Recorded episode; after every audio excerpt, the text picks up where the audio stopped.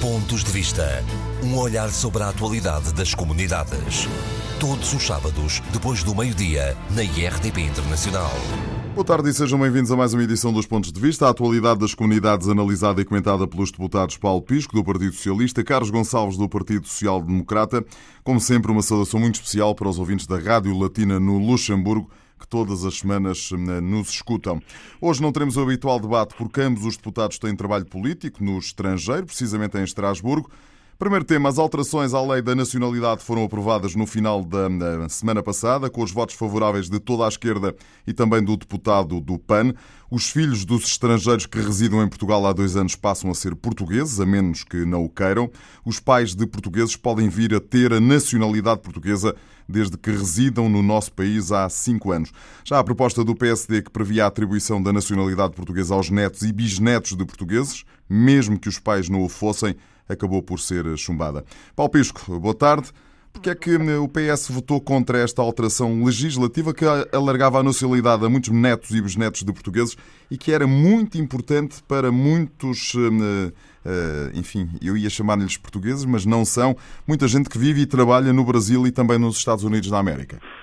Uma, em primeiro lugar, uma saudação para todos os ouvintes do programa Pontos de Vista e, muito particularmente, uma saudação para os ouvintes do, do, nosso programa que estão no Luxemburgo, onde este fim de semana também houve o congresso da CCPL, onde eu estive, tive a oportunidade de estar presente. É um tema que vamos abordar mais à frente. Que abordaremos mais à frente. Muito bem. Relativamente à questão da alteração da lei da nacionalidade, a, situação, a questão é muito simples. Aliás, eu considero mesmo que o facto de o PSD ter apresentado de novo o seu projeto de lei que tinha sido aprovado na anterior legislatura é um, uma espécie de golpe teatral eh, para conseguir mais algum capital de queixa, porque não consigo entender a razão pela qual uh, o PSD aproveitou esta boleia, criando alguma confusão para voltar a apresentar o seu projeto de lei. Na realidade, na Assembleia da República estiveram em discussões duas coisas distintas.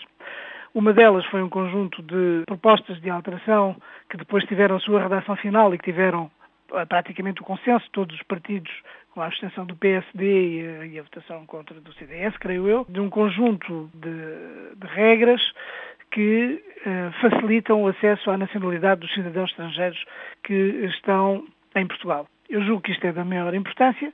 Nós queremos que os nossos cidadãos tenham, que estão espalhados pelo mundo, que tenham o acesso mais facilitado à nacionalidade e devemos também, até pelas nossas relações históricas com uh, muitos destes cidadãos, muitos deles de países de expressão portuguesa, e, portanto, o facto de facilitar. Então é uma questão de reciprocidade, não é? É uma questão de reciprocidade e é uma questão de humanidade também. Que, e, a, e, o facto de nós facilitarmos com um largo consenso a aquisição da nacionalidade é um aspecto da maior importância que, surpreendentemente, o PSD se absteve. Não se percebe. E não se percebe também que tenham utilizado depois argumentos de dizer, pois, vejam lá, aprovam para os estrangeiros e negam para aqueles que são descendentes dos portugueses. É um argumento muito, uh, muito fraco, muito uh, incompreensível para uh, quem tem uma posição de reconhecimento de que, independentemente daquilo que os nossos têm, os outros que nos procuram também devem ter o mesmo tratamento. Ou seja, houve aqui uma vitimização do PSD? Houve uma vitimização e houve uma utilização eh, um bocado abusiva dos argumentos uh, com base nos contra os outros. Vejam lá, os estrangeiros têm direito e os descendentes dos portugueses não têm. E ainda por cima que isto é um argumento extraordinariamente falacioso é extraordinariamente falacioso porque depois gerou-se ali uma confusão naquela votação em que se passou o seguinte. O PSD apresentou um projeto de lei que era o mesmo já tinha apresentado na anterior legislatura, uh, que dizia exclusivamente respeito à obtenção da nacionalidade pelos netos dos descendentes de portugueses, portanto, cujos pais tinham perdido a nacionalidade, mas os avós eram portugueses, uh, e incluiu na redação final, por decisão do seu líder parlamentar, este projeto de lei na, nas alterações à lei, da, lei da nacionalidade para os estrangeiros que vivem em Portugal. E, portanto, isso gerou toda uma, uma grande confusão. Agora, aquilo que é absolutamente incompreensível é que o PSD venha agora com este tipo de argumentos quando, na anterior legislatura, em que o PSD era governo com o CDS, apresentou o mesmo projeto de lei, mas já na fase final da legislatura, e ele foi aprovado e depois foi regulamentado, agora já pelo governo do Partido Socialista, em junho, ficou ficou concluída a regulamentação em junho de 2017. Ou seja, em seu entender, Paulo Pisco, não faz nenhum sentido uh, esta questão levantada pelo PSD agora? Não faz absolutamente nenhum sentido, até porque é assim. O PSD se queria fazer as coisas de forma que conviesse aos seus argumentos, teria apresentado o projeto de lei, e porque tinha maioria, PSD e CDS, teria apresentado o projeto de lei logo no início da anterior legislatura. Mas não o fez. E não o fez porque agora percebe-se, porque teve sempre como principal parceiro a resistir o CDS. Como agora voltou a acontecer, que votou contra também. E, portanto, fez isso de uma forma ardilosa, fez aprovar uh, o projeto de lei de uma forma manhosa apenas no final da legislatura para deixar a regulamentação para o governo do Partido Socialista. O, governo, o Partido Socialista na Assembleia da República convergiu com o projeto de lei do PSD para que houvesse uma uh, maioria uh, confortável, dois terços, que é necessária para a aprovação deste tipo de, de, de, leis. De forma a que ela, de facto, pudesse passar e passou com o contributo do Partido Socialista para facilitar a aquisição da nacionalidade aos uh, netos de, de portugueses. Portanto, o que aconteceu ao longo deste período foi que PS, eh, foi aprovado o projeto de lei, foi regulamentado, portanto, já com as alterações para facilitar a aquisição da, da nacionalidade e, portanto, é completamente incompreensível que tenha havido uma regulamentação de um processo legislativo que se concluiu em junho de 2017 e que agora o PSD aproveite de uma maneira um bocado esconsa e ardilosa para voltar a apresentar o seu projeto, que é para ter capital de queixa. Portanto, é um golpe de, de é uma espécie de golpe de, teatro absolutamente incompreensível e que, uh, da, da minha parte e da nossa parte, nós deploramos completamente. Não faz sentido nenhum haver uma aprovação de todo o processo regulamentador da lei em 2017 e agora voltar a apresentar a lei. Muito bem. Se eles queriam realmente, se o PSD queria realmente fazer as coisas como deve ser, então teria logo apresentado no início da legislatura, quando foi governo. E assim tinha a maioria absoluta com, uh, suficiente e as condições políticas e de governação suficientes para fazer a regulamentação da maneira que melhor entendesse. Mas viu-se que, afinal, o principal obstáculo à regulamentação era, afinal, o CDS, porque, como se viu, voltou a votar contra. Muito bem. Paulo Pisco participou no fim de semana passado no Congresso da Confederação das Comunidades Portuguesas no Luxemburgo, ocasião para mais uma vez comprovar a importância da comunidade portuguesa no Grão-Ducado. Desse contacto, quais foram as principais preocupações eh, ou notas positivas que trouxe no seu bloco de notas? Uh, eu participei em várias iniciativas no Grão Ducado de Luxemburgo, todas elas uh, de grande importância, embora, obviamente, eu me permita destacar o Congresso da CCPL. A CCPL no Luxemburgo é uma, um, uma instituição, é uma referência, é uma organização de grande importância para a nossa comunidade e que pode desempenhar um papel ainda mais relevante um, no âmbito da integração dos portugueses que estão no Luxemburgo. Ele é parte da imagem da nossa comunidade, uma vez que tem um conjunto de atividades relativamente alargada, uh, tem um papel relevante em projetos mesmo de dimensão social e, portanto, a realização do Congresso, que é sempre um momento de renovação, de redefinição de prioridades, de reorientação das suas, ah, das suas temáticas, de adaptação às circunstâncias da sociedade, foi um momento muito importante, eh, precisamente porque permitiu a eleição de um novo Conselho. Muitas das pessoas que faziam parte do Conselho da CCPL já estavam lá, outras foram, eh, outras novas vieram e eh, agora aquilo que nós devemos esperar relativamente à CCPL é que ela desempenhe efetivamente o seu papel de charneira entre a comunidade portuguesa e as autoridades luxemburguesas e, obviamente, também entre as autoridades, hum, as autoridades portuguesas. A Confederação deve desempenhar, na minha opinião, um papel muito importante no âmbito de alguns eh, aspectos. Desde logo, deve ser um polo dinamizador de, das associações que lhe estão associadas. As associações precisam sempre de referentes, de serem dinamizadas, precisam do apoio de uma confederação uh, que tem, precisamente por ser uma confederação, essa prerrogativa de ter a capacidade para dinamizar e apoiar as associações quando elas precisam. Mas depois, obviamente, há aspectos que são absolutamente essenciais neste contexto. Eu tive também a oportunidade, e isto ligo um assunto com o outro, tive a oportunidade de ter encontros também com dirigentes do uh, Partido Socialista Luxemburguês, do LSAP, quer enquanto estive no Luxemburgo com o Presidente da Comissão dos Negócios Estrangeiros e Imigração, a Mark Engel, como agora aqui no Conselho da Europa com o Secretário-Geral do LSAP, uh, Yves Krusten, e convergimos num aspecto muito importante. Há uma absoluta necessidade de a comunidade portuguesa participar mais a nível de, de, das questões de cidadania, a nível político, na participação dos atos eleitorais. Ou seja, sendo um terço da população do Luxemburgo, ter essa representatividade, quer nos órgãos locais, quer nos órgãos nacionais, é isso? Exatamente, porque são as próprias instituições políticas no Luxemburgo que querem que os portugueses participam, participem, porque veem que os portugueses são muitos, que podem de facto uh, até mudar os resultados e não compreendem que eles tenham os seus, que eles estejam lá a trabalhar, que paguem lá os seus impostos, que tenham lá as suas cotizações a todos os níveis, que beneficiem das creches, da vida nas cidades, etc que uh, tenham os, lá os seus filhos, que provavelmente até vão lá ficar porque vão adquirir uh, certamente a nacionalidade uh, luxemburguesa porque se tornou mais fácil. E que depois se desinteressem completamente da participação cívica e política.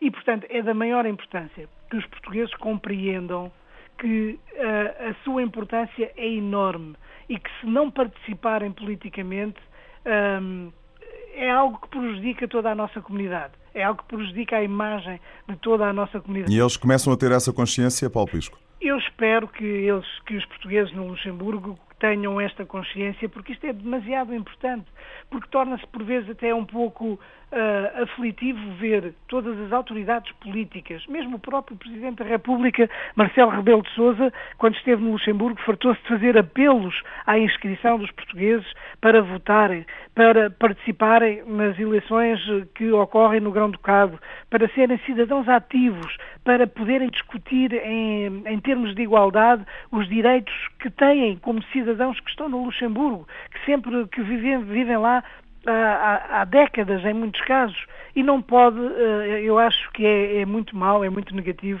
que os cidadãos portugueses no Luxemburgo não se, não, não, não, se, não se interessem por este tipo de temática. É simples, basta irem inscrever-se, basta, basta participarem uh, politicamente, porque isto tem muito a ver com uh, a imagem e a forma como os portugueses estão no Luxemburgo. Fica esse eh, apelo, que já não é o primeiro que fazemos aqui. Deixe-me introduzir um outro tema que tem a ver com o Luxemburgo. Esta semana ficou a conhecer-se o, novo, o nome do novo Conselheiro das Comunidades Portuguesas pelo Luxemburgo. Já está confirmado pela Secretaria de Estado das Comunidades. João Verdades é um bom nome, em seu entender, Paulo? Eu acho que os conselheiros, a partir do momento que são eleitos, aquilo que eles têm que fazer é cumprir o seu papel dentro do órgão consultivo a que pertencem e, de facto, serem uns bons conselheiros da nossa comunidade e também dos órgãos, eh, como o Governo, eh, que se aconselham junto do Conselho das Comunidades. Portanto, eu tenho a maior expectativa relativamente ao substituto do anterior conselheiro que teve de, teve de deixar o cargo e, portanto, eu desejo-lhe é que tenha um bom mandato, que seja ativo e participativo na defesa do, do interesse das nossas comunidades. Os conselheiros das comunidades desempenham um papel muito importante e desempenham também um papel muito importante, mesmo nessa dimensão de, nessa dimensão de fazer um apelo à participação cívica e à integração dos nossos cidadãos. Portanto, Pisco, uma questão muito importante. É sim, senhora, sem dúvida nenhuma, e desse mesmo temos dado nota ao longo destas eh, edições do Pontos de Vista. Os funcionários da Caixa Geral de Depósitos em França têm estado em greve, queixam-se da falta de diálogo com a administração do Banco Público, de um desmantelamento progressivo da instituição, cuja venda está prevista no plano montado para a viabilização da Caixa. Já sabe quando é que eh, esta instituição em França será eh, vendida? Mantém-se essa ideia ou houve aqui alguma alteração? É assim, eu não sei, eu não, não sei se se essa ideia da venda e do desmantelamento progressivo é mesmo assim. Eu sei que há algumas é o que, É o que, que, que, dizem os trabalhadores e, portanto, limitei-me a ser aqui o porta-voz no lançamento da, eu, da, a única deste, coisa que espero é que a única mensagem que eu quero dizer, quero deixar relativamente a este aspecto é o seguinte: a Caixa Geral de Depósitos é uma instituição em França. É uma instituição demasiado importante para a comunidade portuguesa. É uma referência, é um símbolo também da ligação que os, que os portugueses residentes em França têm com Portugal. E, portanto, Uh, eu não posso uh, aceitar, porque muitas vezes no passado tem havido esses rumores e, por, e, também têm sido desmentidos. Também resta saber qual é, se houver chegar a haver uma dimensão, uma, uma, uma, um redim, redimensionamento, qual vai ser a dimensão desse redimensionamento. Mas aquilo que eu espero é que a Caixa Geral de Depósitos, em primeiro lugar, que os trabalhadores tenham as condições de trabalho que merecem. Que os trabalhadores tenham as condições que merecem. Porque eles desempenham um papel muito grande em França, porque, entre outras coisas, porque a nossa comunidade é muito vasta e é muito dinâmica, tem muitos empresários. E a Caixa Geral de Depósitos tem uh, ativos que são muito proveitosos e que não podem ser Uh, e, tem, e, a Caixa Geral de Depósitos, obviamente, a direção, a administração tem que perceber isso. São ativos muito importantes e, portanto, eu espero que haja uma salvaguarda quer dos direitos dos trabalhadores, quer das suas condições de trabalho, quer das, eh, dos, dos, balcões que existem, no, eh, que existem em França. Paulo Pires, como última nota, o Museu Nacional da Diáspora vai ficar sediado em Matosinhos. Confirmou o Secretário de Estado das Comunidades Portuguesas em entrevista à RDP Internacional. A Câmara Municipal hum, pretende ajudar a financiar e a montar um museu. Imagino que seja uma ótima notícia para si, que foi, hum, passa a expressão, o pai da, desta ideia. Um, eu, efetivamente, eh, eu tenho conhecimento dessa possibilidade. Eu sempre disse que uh, o Museu da Imigração... Fiquei com a ideia de que já é mais do que uma possibilidade, é quase uma certeza. Exatamente. Uh, é preciso que tudo agora se concretize e se concretize, na minha opinião, dentro dos moldes que foram aprovados na Assembleia da República, porque isso é o que me parece agora mais relevante. Eu julgo que se for essa a localização, e eu ponho isto no condicional, se for essa a, localização, portanto, no norte, junto ao Porto, com boas acessibilidades, em Matosinhos, eventualmente, hum, julgo que isso será uma boa notícia. Se for com um edifício ainda por cima criado de raiz, com boas condições para albergar todo o espólio que vier a ser uh, lá colocado e uh, todos os meios de, uh, museológicos para que o Museu Nacional da Imigração possa cumprir a sua função de valorizar, dignificar e fazer o reconhecimento da importância da história da imigração portuguesa. Encantados da vida, fico muito satisfeito, mas aquilo que eu desejo é que o Museu da Imigração, portanto, seja, tenha estas, estas características, possa reconhecer, valorizar e dignificar a história da imigração, porque ela nem sempre foi bem tratada ao longo ao longo da história. Foi este também o objetivo pelo qual eu apresentei primeiro num congresso do Partido Socialista e depois numa resolução na Assembleia da República com essa ideia de uh, fazer também uma mudança de, da percepção como a imigração é encarada no nosso país uh, e a minha, o meu desejo também, e que também consta do, da, da resolução que foi aprovada na Assembleia da República, de que eu fui o primeiro subscritor, é que, efetivamente, o Museu Nacional de Imigração possa ser um museu vivo, não um simples de, depósito de alguns objetos uh, com alguma dose de saudosismo, tem que ser algo moderno, dinâmico, ativo, interativo, em que possa também ser um lugar de estudo para que a história da imigração portuguesa seja melhor conhecida. Que há sempre. É, é, a história da imigração portuguesa ela é tão vasta, uh, espraia-se por tantas geografias, ela estende-se na história ao longo de tantos séculos, que todos estes aspectos que fazem do povo português também um povo universalista, um povo humanista, possam estar espelhados. A imigração, embora tenha tido uh, períodos bastante duros e dramáticos até, como por exemplo o período dos anos 60 e 70, muito particularmente para a França, todo o período do fascismo, da ditadura e a forma como ele foi tratado uh, pelo regime, uh, a imigração tem encarada na sua globalidade, tem aspectos de luz e tem aspectos de sombra. E nada deve ser ocultado, na minha opinião. Deve ser tudo estudado. Deve ser, por tudo isto faz parte da nossa história, faz parte da nossa identidade. E, portanto, o meu desejo é que o museu, o futuro museu da imigração, eventualmente em Matosinhos. Porquê é que ainda fala no condicional, Paulo? Porque eh, eu quero que as coisas concretizem. Eu falo... Então é um bocadinho como, como Santo Tomé, quer ver para quê? Exatamente. Eh, e, e, sobretudo, e sobretudo falo também no condicional porque, para mim, o Museu da Imigração deve ser de acordo com aquilo que foi aprovado na Assembleia da República. Deve respeitar essa linha de orientação, conforme eu agora uh, acabei de referir relativamente a todos estes aspectos. Deve ser um sítio onde os portugueses de, que estão espalhados pelo mundo e seus descendentes vão lá Portanto, e tenham orgulho daquilo que vem. E tenham orgulho naquilo que, que vêm. Que, que, possam redescobrir também as suas origens, identificar-se, reconhecer-se. Tem que ter, na minha opinião, e aquilo que eu desejo é que o Museu Nacional da Imigração tenha todas estas qualidades e estas características, porque só assim se cumpre este desígnio nacional.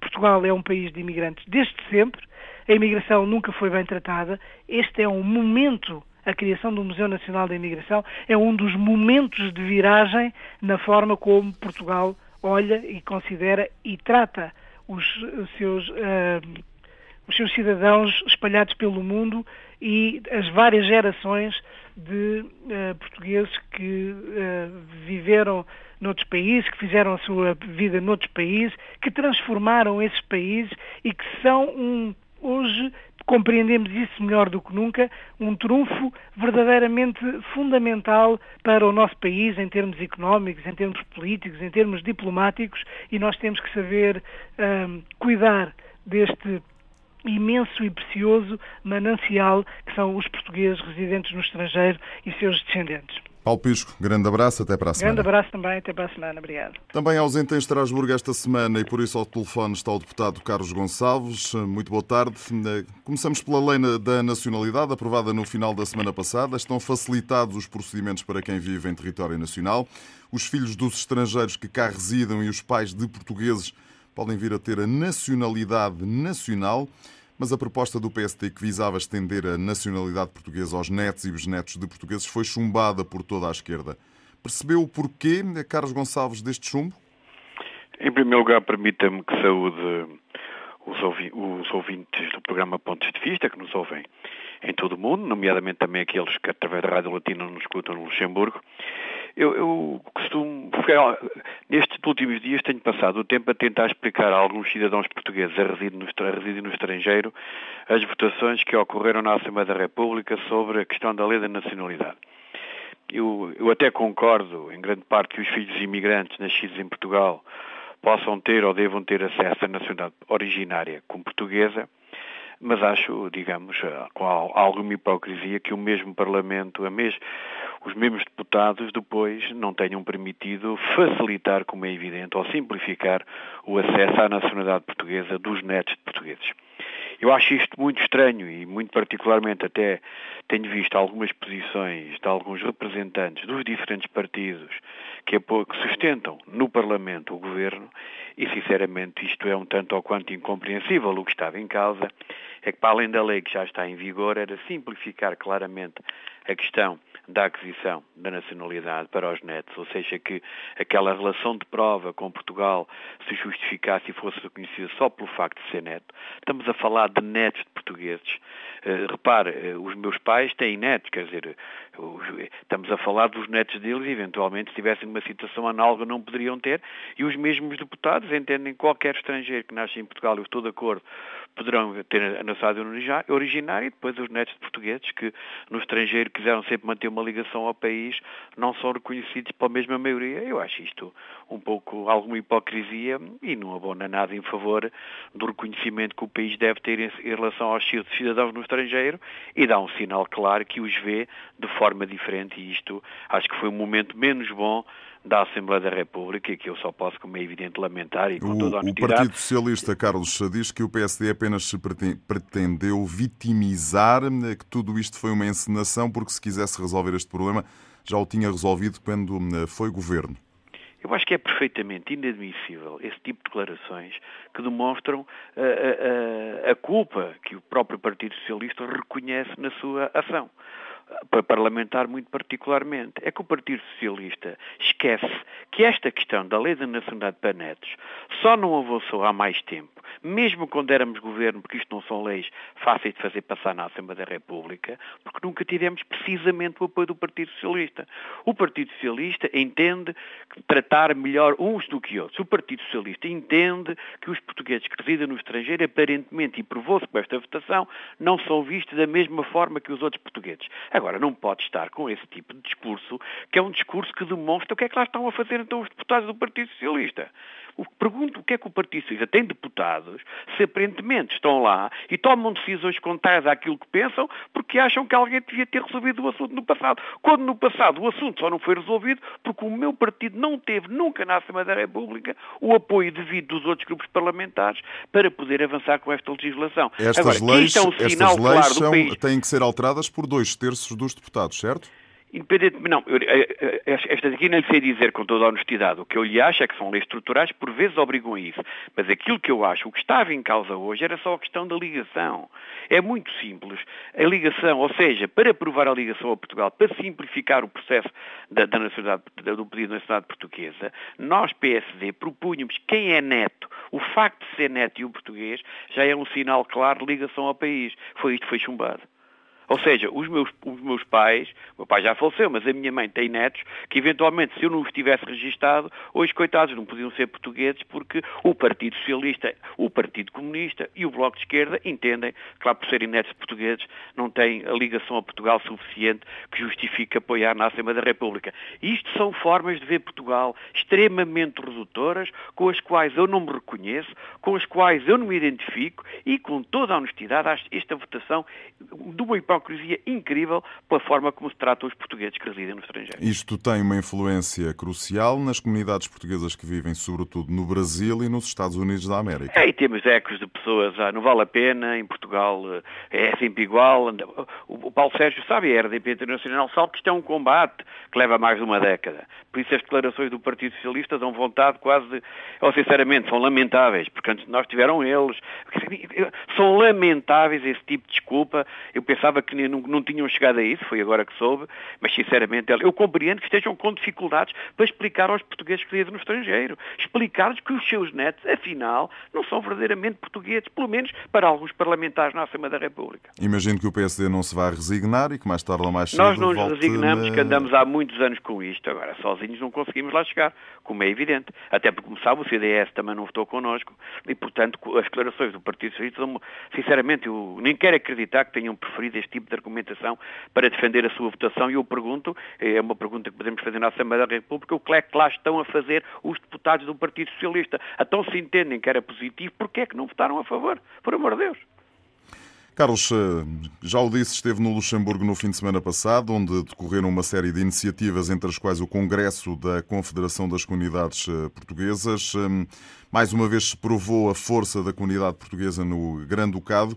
Eh, que notas trouxe no seu caderno de apontamentos positivas e menos positivas da comunidade portuguesa? Quais são as principais razões de queixa que eles têm? Em primeiro lugar, o Congresso tinha mais a ver com a própria organização da Confederação. Eu, por acaso, é uma confederação que conheço relativamente bem, porque estive até no seu congresso de fundação há muitos anos, mesmo, mesmo antes eh, de ser deputado, e tenho acompanhado o seu trabalho, tive momentos melhores, momentos piores, mas é sempre importante ter uma confederação que possa federar o trabalho associativo e que possa ser um interlocutor, junto, muito particularmente, neste caso, da autoridades luxemburguesas. Como eu disse no Congresso, a comunidade tem que falar a uma única voz. Os momentos de Congresso e de apresentação de listas, novas equipas, também, como é evidente, motivam os momentos que nós conhecemos neste, neste tipo de iniciativas, quando estão em causa pessoas, projetos, ideias e votos. Nesse aspecto, acho que correu melhor que o Congresso que, que, que antecedeu. Uh, o, a própria CCPL está numa perspectiva, eventualmente, de preparar o futuro.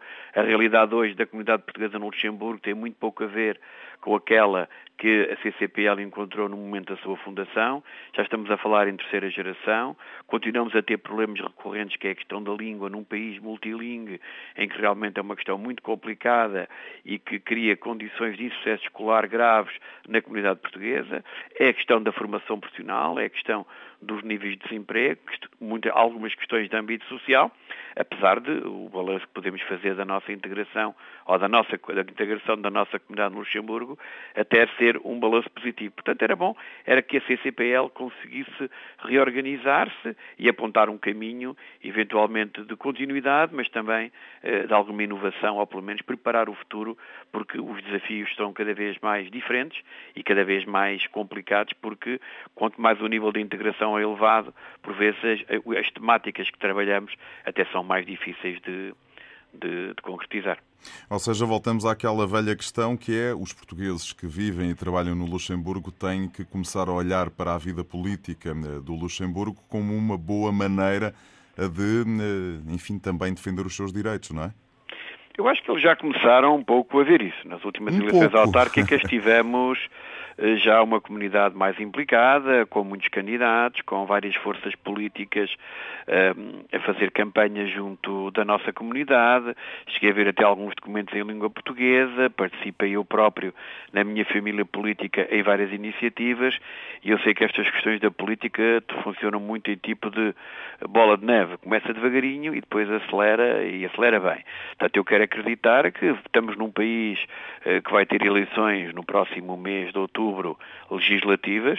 É evidente que isto só em termos de exercício de direito de voto, só tem a ver com os portugueses que são, ou as pessoas de origem portuguesa que são luxemburgueses, mas isso não impede, que não, não implique que a nossa comunidade não se possa envolver no debate prévio, no debate eleitoral, porque quem vai governar o Luxemburgo, seja quem for, vai ter que governar para aqueles que têm nacionalidade luxemburguesa e que vão exercer o direito de voto, mas também para aqueles que, não sendo luxemburgueses, vivem e contribuem no cotidiano para o Luxemburgo, e neste caso está uma grande parte da nossa comunidade. Portanto, é fundamental que os atores políticos, os atores associativos, os representantes da nossa comunidade a vários níveis, sindical, igreja, paróquia, associações, não deixem, como é evidente, se implicar no debate que se instala sempre antes de um ato eleitoral, porque é aí que se fazem as perguntas, é aí que se assumem compromissos e é aí, normalmente, que se prepara o futuro.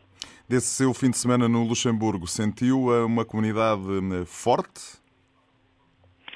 A portuguesa no Luxemburgo sempre foi forte eh, e, portanto, está muito concentrada num espaço geográfico reduzido, é uma comunidade que hoje tem uma rede já empresarial significativa, no plano político já conseguimos falar, os portugueses começam a atingir os tratos sociais mais elevados da própria comunidade, continua a ter alguns problemas estruturais, tem muito a ver com a formação seja ela profissional e muito particularmente académica, porque o insucesso escolar está latente ainda na nossa comunidade. Temos um problema de língua, porque ao contrário dos que muitos pensam, a língua fundamental para o sucesso escolar é a língua do país de acolhimento.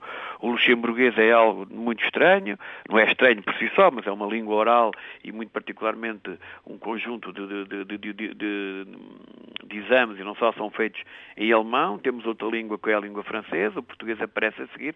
Não é fácil fácil para os jovens numa multitude de línguas, encontrar o seu espaço e sabendo que os pais não falam, na larga maioria, alemão e luxemburguês, e em alguns casos mesmo francês, é evidente que o ambiente familiar não proporciona o sucesso escolar e depois na escola as coisas tornam-se complicadas e aí tem que haver um grande esforço, independentemente eu acho que no Luxemburgo se tomou uma decisão muito grave para a língua portuguesa, foi a, a reversão do ensino oficial para um ensino complementar, que é o tal ensino paralelo, um bocado encapotado, como eu costumo dizer, e que infelizmente o nosso secretário de Estado neste momento já considera que seria bom aplicá-lo noutros sítios. Portanto, eu, sinceramente, caminhamos num, por, um, por um trilho que não é sinceramente aquele que a mim eu procuro, fazer enquanto político, posso estar errado, mas talvez residir no estrangeiro, ter filhos que estudaram no, no, estudo, no, no, ensino oficial do país onde vivo, eu penso que o português tem que ser ensinado ao mesmo nível das outras línguas, ou então não vale a pena andarmos com os discursos, muito particularmente até na RDP, a dizer que somos uma língua global, que somos uma língua de trabalho, somos uma língua, e portanto na internet, e depois os nossos imigrantes no, no Luxemburgo vêm a língua regredir novamente para o ensino paralelo. Alguém que me queira explicar isso, eu não, não, não aceito esse tipo de explicação, mesmo se for alguém do meu partido. Deputado Carlos Gonçalves, eh, também esta semana, na atualidade que tem muito a ver com a comunidade eh, no Luxemburgo, eh, João Verdades foi confirmado como o novo Conselheiro das Comunidades Portuguesas. Está confirmado o nome pelo Secretário de Estado. É um bom nome, um nome de quem se pode esperar um bom trabalho? Eu conheço bem o João Verdades, é um, é um advogado, é um bom é uma pessoa com valor, portanto reconheço que pode realizar um bom trabalho.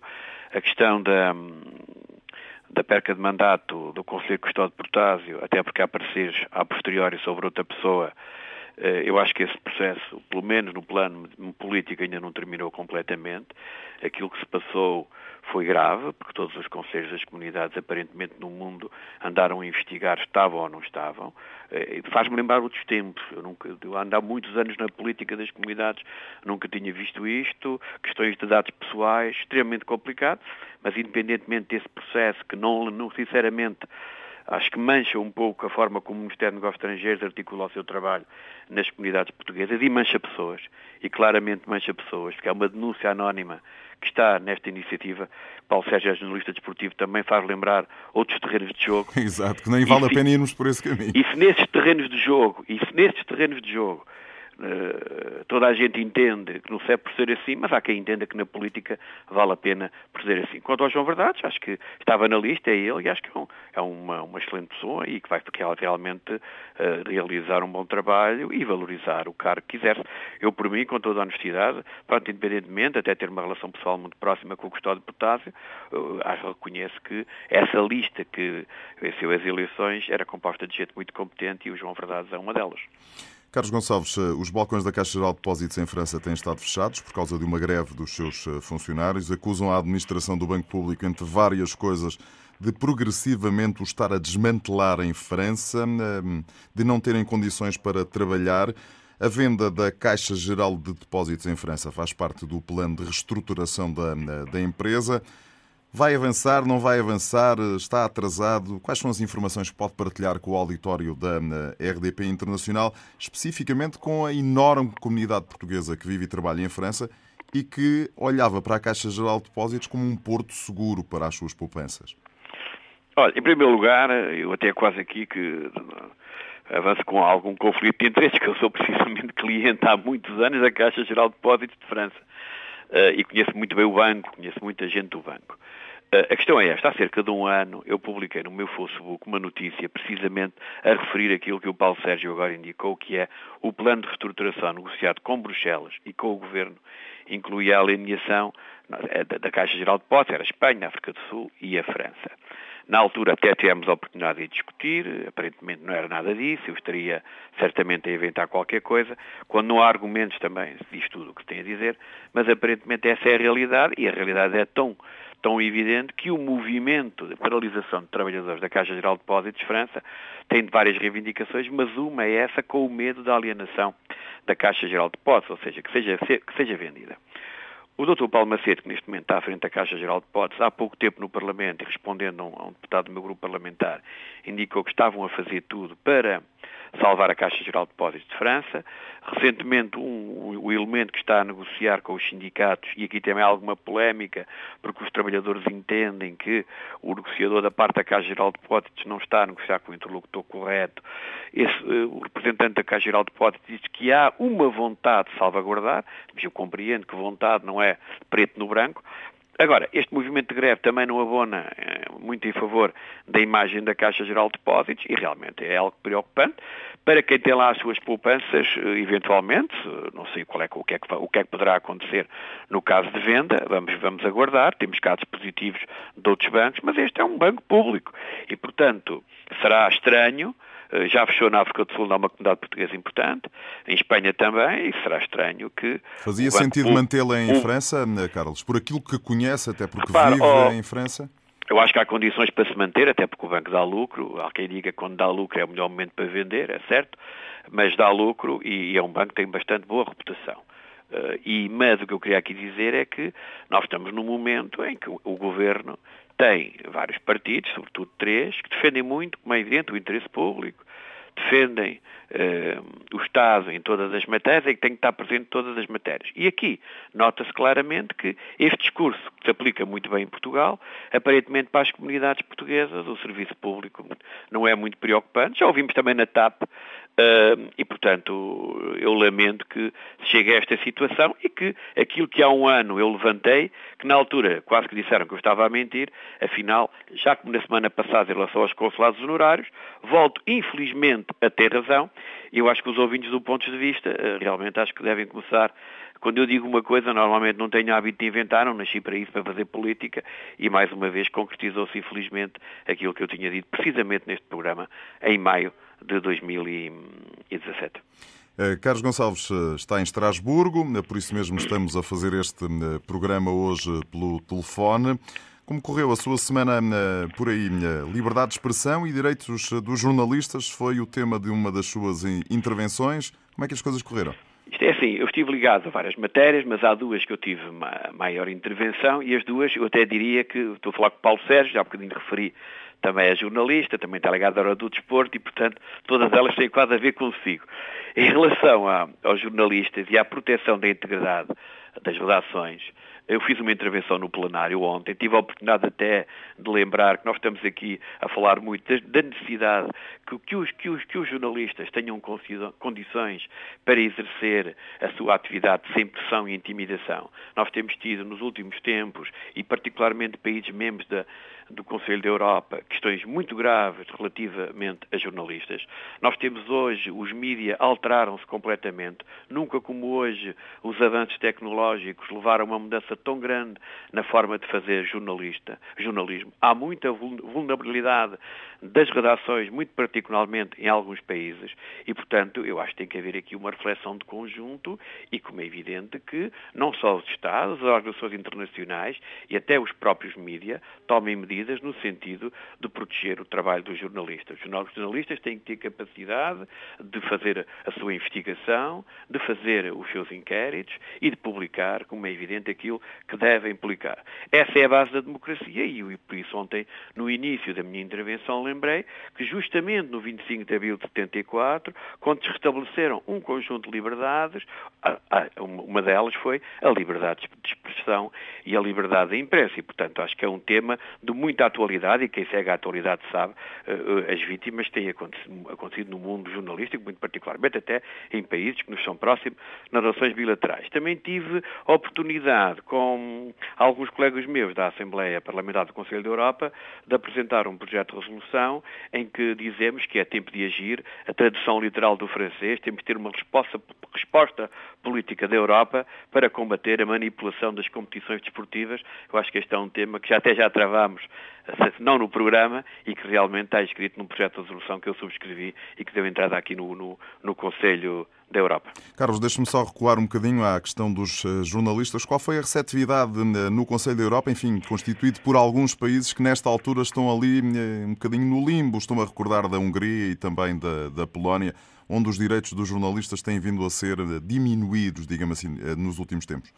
É porque nós temos cada vez mais um autoritarismo em alguns Estados que deixa muito a desejar. É assim, a votação foi surpreendentemente quase unânime. Os diplomas foram, tanto um como o outro, votados por unanimidade, mas é verdade que estavam na sala uh, uma centena só de deputados, portanto acredito que há deputados de alguns países que não compareceram no momento da votação, eventualmente percebe-se para não ficarem colados a uma decisão, porque ninguém publica muita, publicamente assume que é contra isto e aquilo relativamente ao jornalismo, uh, mas foram votados por, por unanimidade, o que me parece a mim muito importante, porque realmente, pelo menos aqueles que se interessaram para estar no plenário e na minha comissão, que é a Comissão de Cultura e dos, e dos Média, entenderam que era tempo de agir. Eu estou já há uns tempos no, no Conselho da Europa, foi talvez dois relatórios em que eu mais gostei de trabalhar, foram precisamente estes dois, muito particularmente a, a proteção da, da integridade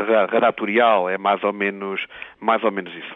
E repare, cada vez há mais, há, cada vez há mais precariedade no jornalismo, nós tentamos estabelecer até na, na redação do relatório que até muitas vezes os freelancers e, e alguns estagiários possam ser considerados no âmbito de, de, como jornalistas para evitar que sejam mais facilmente vítimas de pressão e, como é evidente, ir, ir no sentido daqueles que tentam impor uh, as suas decisões. Temos cada vez mais órgãos de comunicação social públicos, em alguns países, em que estão muitas vezes ao serviço do poder instituído e, portanto, acho que o Conselho da Europa, pela instituição que é, tinha que tomar eh, eh, alguma decisão e acho que foi um bom momento aqui para, como eu costumo dizer, para o Conselho da Europa, no qual eu tive envolvido com muita honra, porque foi realmente um dos relatórios mais interessantes que nós tivemos a oportunidade de discutir aqui, desde que sou parlamentar aqui nesta Assembleia.